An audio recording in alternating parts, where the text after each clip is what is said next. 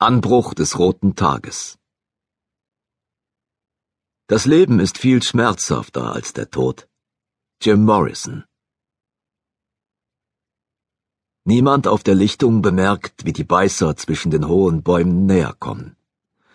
Das metallene Klirren und Scheppern von Zeltstangen, die in Georgias kalten, widerspenstigen Lehmboden gerammt werden, übertönen die noch fernen Schritte.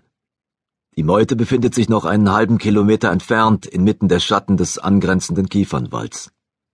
Der Nordwind tut das Seine, um das Brechen der Äste oder das verräterische kehlige Stöhnen hinter den Baumwipfeln zu vertuschen.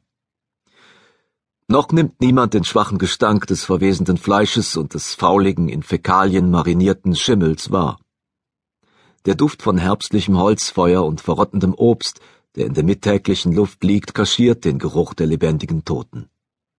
Tatsächlich nimmt kein einziger der Bewohner des Lagerplatzes irgendeine unmittelbare Gefahr wahr. Die meisten Überlebenden sind damit beschäftigt, mit Eisenbahnschwellen, Telefonmasten und rostigen Bewährungsstäben Unterkonstruktionen für ihre Zelte aufzubauen. Es ist zum Heulen. Schaut mich nur an, stöhnt die schlanke junge Frau mit Pferdeschwanz. Ungelenk hockt sie an der nordwestlichen Ecke des Lagers vor einer mit Farbe bespritzten Zeltplane, die zu einem Quadrat zusammengelegt ist. Sie zittert trotz ihres Georgia Institute of Technology Sweatshirts und der zerrissenen Jeans. Das Einzige, was sie sonst noch trägt, ist alter Schmuck. Mit ihrem roten Gesicht, das mit Sommersprossen übersät ist, und ihren langen dunkelbraunen Haaren, in denen sich kleine Federn in den Strähnen verfangen haben, ist Lily Call ein nervöses Wrack.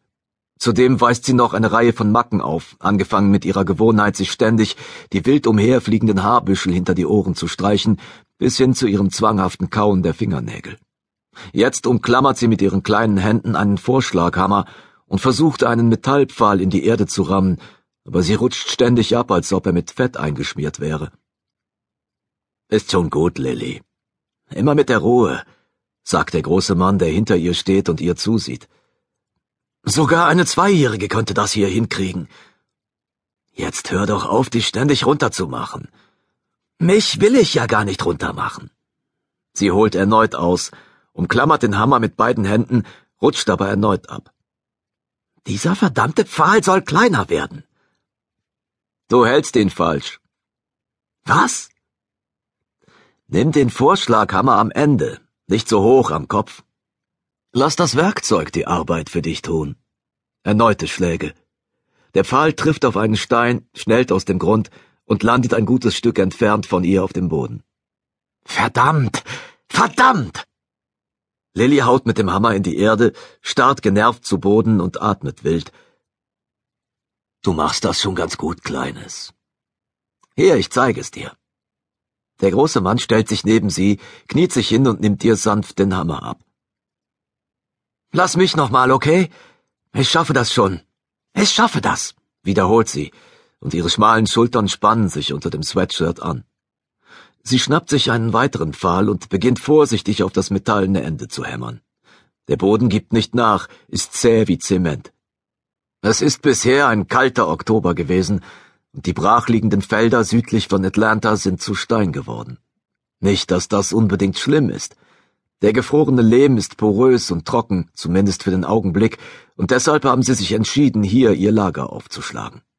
Der nächste Winter kommt bestimmt, und die bunt zusammengewürfelte Truppe hält sich bereits seit über einer Woche an diesem Ort auf.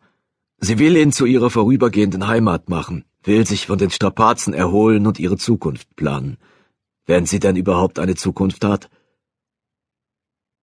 Du musst den Kopf einfach drauffallen lassen, meint der kräftige Afroamerikaner und tut so, als ob er den Vorschlaghammer in seinen gewaltigen Händen hält. Er hat solche Pranken, dass er ohne Probleme ihren ganzen Kopf ergreifen könnte. Lass die Schwerkraft und das Gewicht des Hammers die Arbeit für dich machen. Lilie muss sich ganz schön zusammenreißen, um nicht auf die Arme des Mannes zu starren, wie sie auf und abschwingen. Selbst in geduckter Haltung und mit seinem ärmellosen Denimhemd und der schäbigen Daunenweste bietet Josh Lee Hamilton einen imposanten Anblick. Obwohl er mit seinen mächtigen Schultern, Beinen wie Baumstämmen und einem muskulösen Hals gebaut ist wie ein American Football Spieler, ist er durchaus imstande, sich elegant zu bewegen. Seine traurigen, langen Wimpern, ehrerbietigen Augenbrauen und die sich immer wieder in Falten legende Stirn unter seinem kahl werdenden Kopf lassen ihn unerwartet sympathisch beinahe weich erscheinen.